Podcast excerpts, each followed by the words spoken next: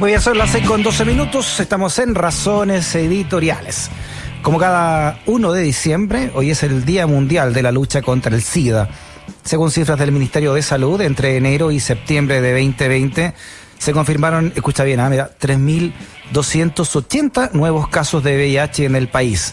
El 70% tiene entre 20 y 39 años.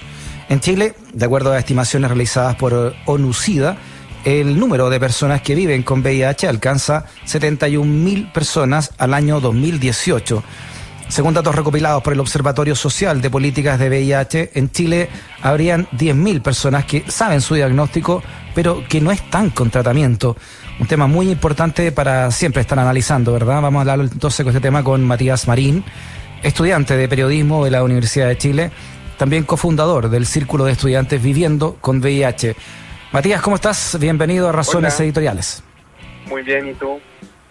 Bien, Matías, gracias primero por, eh, por acceder a esta conversación y para también tratar de, de, seguir hablando ¿no? de una enfermedad que hemos hablado con muchos especialistas, Matías, que se le dicen, dicen que se le perdió el miedo, pero que sigue obviamente siendo tan peligrosa como, como es, ¿no? Y evitable. Claro, o sea, más que perder el miedo, yo creo que hay una profunda desinformación eh, de la población en general. Yo, yo siempre lo planteo, al menos nosotros siempre lo planteamos desde esa perspectiva, que más que es un, más que una pérdida de miedo, eh, hay, hay un problema de, la de falta de educación eh, y el problema de los canales de comunicación y de información que se, que se tienen con respecto a lo que es el VIH. Eh, y bueno, por otro lado también es que actualmente hay tratamientos bastante buenos para eh, para, para, para vivir con el virus. Por eso nosotros como organización nos planteamos como eh, eh, personas que viven con VIH, porque ya dejamos como de lado esa esa, sombrí, esa, sombra de la muerte y, nosotros decimos que vivimos con, con el virus. Por eso nos planteamos desde, esa perspectiva. En tu caso, Matías, ¿cuándo te enteraste, por ejemplo, de tu diagnóstico y cómo fue ese momento y cómo lo has vivido todo este tiempo? Mire, yo me, yo me hice un test rápido en una campaña que hizo la universidad donde yo estudio, que es la Chile. eh, la, la, Chile desde noviembre del 2017 ha estado haciendo distintas actividades eh, en pos de eh, apoyar como a, la, a, programas de eh, difusión eh, y de la prevención del virus.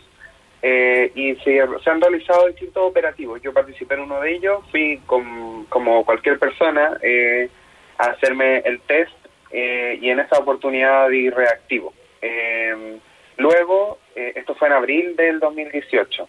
Ya. en, en ese momento me hice el test y luego de eso se me aplicó un segundo examen que es el confirmatorio. Este examen confirmatorio va directamente al Instituto de Salud Pública, el ISP, y es el ISP solamente el único organismo en Chile que puede confirmar realmente un test eh, de VIH.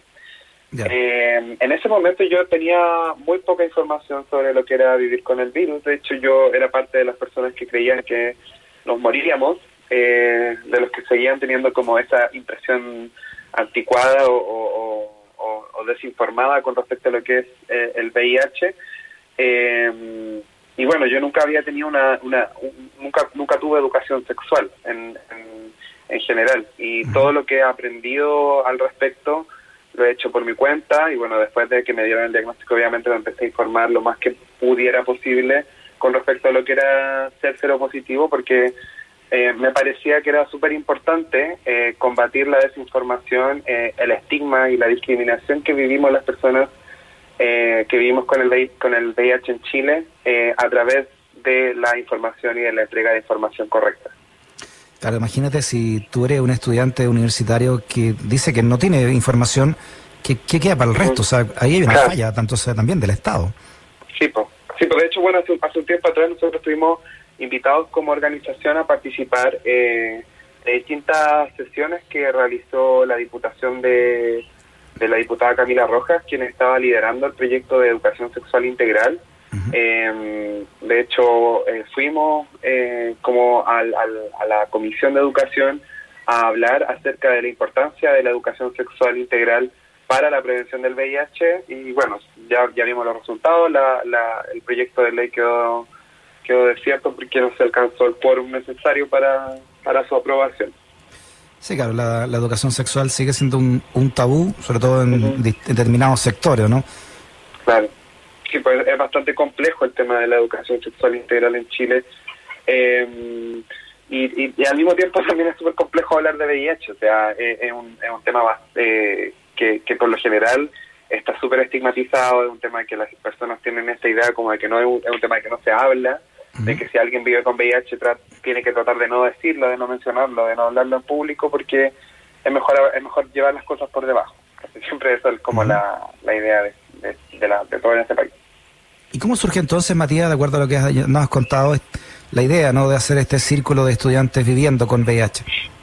Eh, la idea de, nosotros desde el, desde desde que bueno a mí me dieron el diagnóstico en 2018 en en octubre en abril de 2018 eh, y me puse en contacto con un par de amigos de la universidad un compañero de misma carrera y otro amigo que yo tenía de otro, otro espacio eh, y por cosas como del destino más que nada fue que empezamos yo les conté a ellos que, que me había hecho el examen que había dado positivo y, que no sabía qué hacer, como de aquí para adelante. Mm. Y ellos me comentaron, cada uno por su lado, ellos no se conocían entre ellos, eh, que habían que ellos también eran cero positivos. Eh, y me pasó algo ahí súper raro, como de que, o sea, de partida yo los conocía a los dos, eh, pero en ningún momento tuve ninguna sospecha. Y yo creo que eso es algo que es súper importante del VIH, que el VIH no es algo que se ve, no es algo que o sea, si yo no lo visibilizo, nadie puede decir como, ah, tal persona vive con VIH, porque no se mm. manifiesta eh, en, un aspecto físico, sino que es algo con lo que uno vive dentro del cuerpo. Entonces, eh, fue súper loco esto de, de como enterarme de que habían dos personas súper cercanas a mí que vivían con VIH. Eh, y en ese momento fue cuando empezamos a, pensar en, en, en, crear una organización que fuera eh, de apoyo como una que funcionara como una red de apoyo y de acompañamiento para personas eh, principalmente jóvenes estudiantes que estaban en un proceso similar al nuestro como de conocer nuestro diagnóstico de eh, conocernos a nosotros mismos de lo que es vivir siendo cero positivo. Y estas charlas también las hacen en otras universidades también verdad claro o sea de, ahí en adelante desde el 2018 hasta ahora eh, nosotros lo que hemos hecho el, el círculo ha, ha crecido bastante eh, eh, es una organización, nosotros ya tenemos personalidad jurídica, etcétera, como en aspectos legales, eh, pero realizamos una vez al mes acompañamiento. Eh, hay un área de acompañamiento que realiza charlas con personas que quieren solamente como llegar y contar lo que es vivir con el virus, cómo ha sido sus propias experiencias. y también en, temas de prevención hacemos hemos participado en distintas universidades de, distintas partes de Chile y no solamente de Chile, sino también de otros lados de, Latinoamérica principalmente, eh, porque nosotros participamos de la red latinoamericana de jóvenes viviendo con VIH eh, actualmente.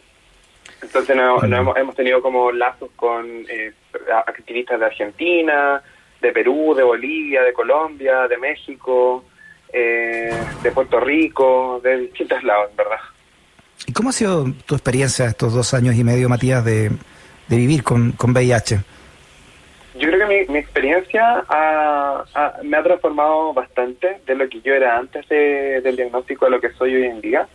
Eh, yo hoy en día me, me, identifico y me siempre me presento como, como activista. Me gusta decir que soy activista eh, por los derechos sexuales, reproductivos de las personas que vivimos con VIH.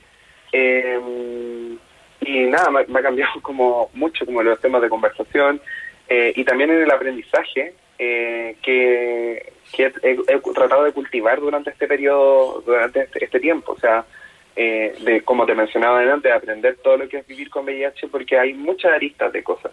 me, no sé si tengo la suerte o, qué, pero de estudiar periodismo que constantemente estoy haciendo reporteo e investigaciones periodísticas, entonces trato de, como de siempre meter el tema de VIH cosa de aprender a través de lo, que, de lo mismo que estoy estudiando, eh, de aprender un poco más cada vez eh, acerca de lo que es vivir con VIH, o sea, eh, aprender de los distintos tipos de tratamientos que existen, del comportamiento del virus en el cuerpo, de no sé, eh, contraindicaciones, efectos secundarios, etcétera, como un montón de cosas que, que, tienen relación con el virus.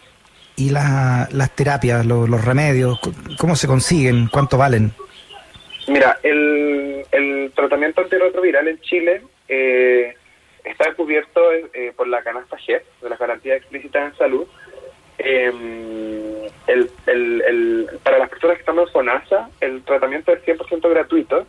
Eh, al mismo tiempo del tratamiento también es gratuita la atención eh, y la, los exámenes médicos, ya que bueno, en este periodo de pandemia ha sido bastante complejo el tema de tener atención, de realizarse exámenes, pero eh, sí se hace normalmente que uno una vez al año o dos, o dos veces al año se hace un control eh, general donde hacemos exámenes de todo para ver cómo están eh, como distintas cosas en el cuerpo, pero principalmente la carga viral y la y la, la, carga viral y el, estado de las defensas del cuerpo, la CD4, eh, para conocer el, el eh, si, el, si el tratamiento ha sido efectivo o no. El tratamiento, al menos el que yo tomo, es solo una pastilla al día. Eh, y esta, esta, este tratamiento lo que hace es disminuir la carga viral del virus en la sangre eh, y de esta forma lograr aumentar la, la, cantidad de CD4, de defensas del cuerpo. y el tratamiento es efectivo al punto de lograr la indetectabilidad del virus en la sangre lo que significa e implica que eh, las personas cuando estamos indetectables no podemos transmitir el virus a otra persona. Es un, un estudio que se hizo en 2018, eh, el estudio se llama Partner 2 eh, y el estudio comprobó que las personas con VIH en estado indetectable eran intransmisibles. Ya. Y, y, tu vida y tu, y tu vida más, más, personal, por ejemplo, ¿cómo, cómo se hace de ahí en adelante?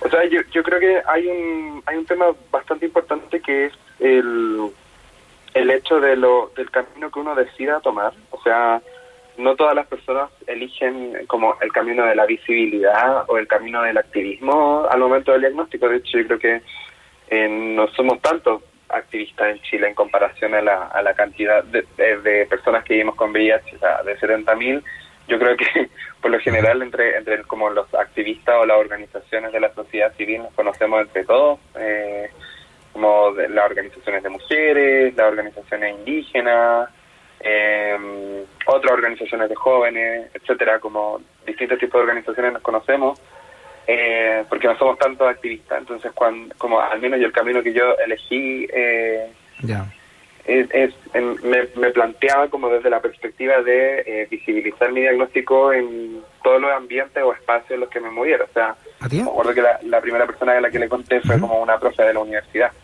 Ya. Así, ¿eh? Y tú, pero tu vida, tu vida, te decía, tu vida íntima, ¿no? Tu vida de pareja, por ejemplo, ¿cómo, cómo la replanteas a partir de una información como esta, de una noticia como esta?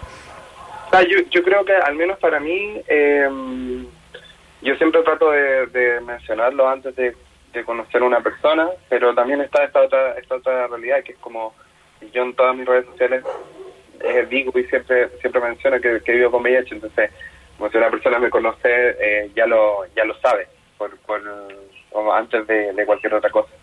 Eh, pero bueno, en, en, este sentido, el hecho de, hacerlo visible, eh, yo creo que también aporta en, en, el sentido de de poder instaurar una conversación eh, y también estar constantemente eh, como en, en una perspectiva como de la prevención también. O sea, eh, siempre vamos a estar como atentos a cualquier situación que suceda.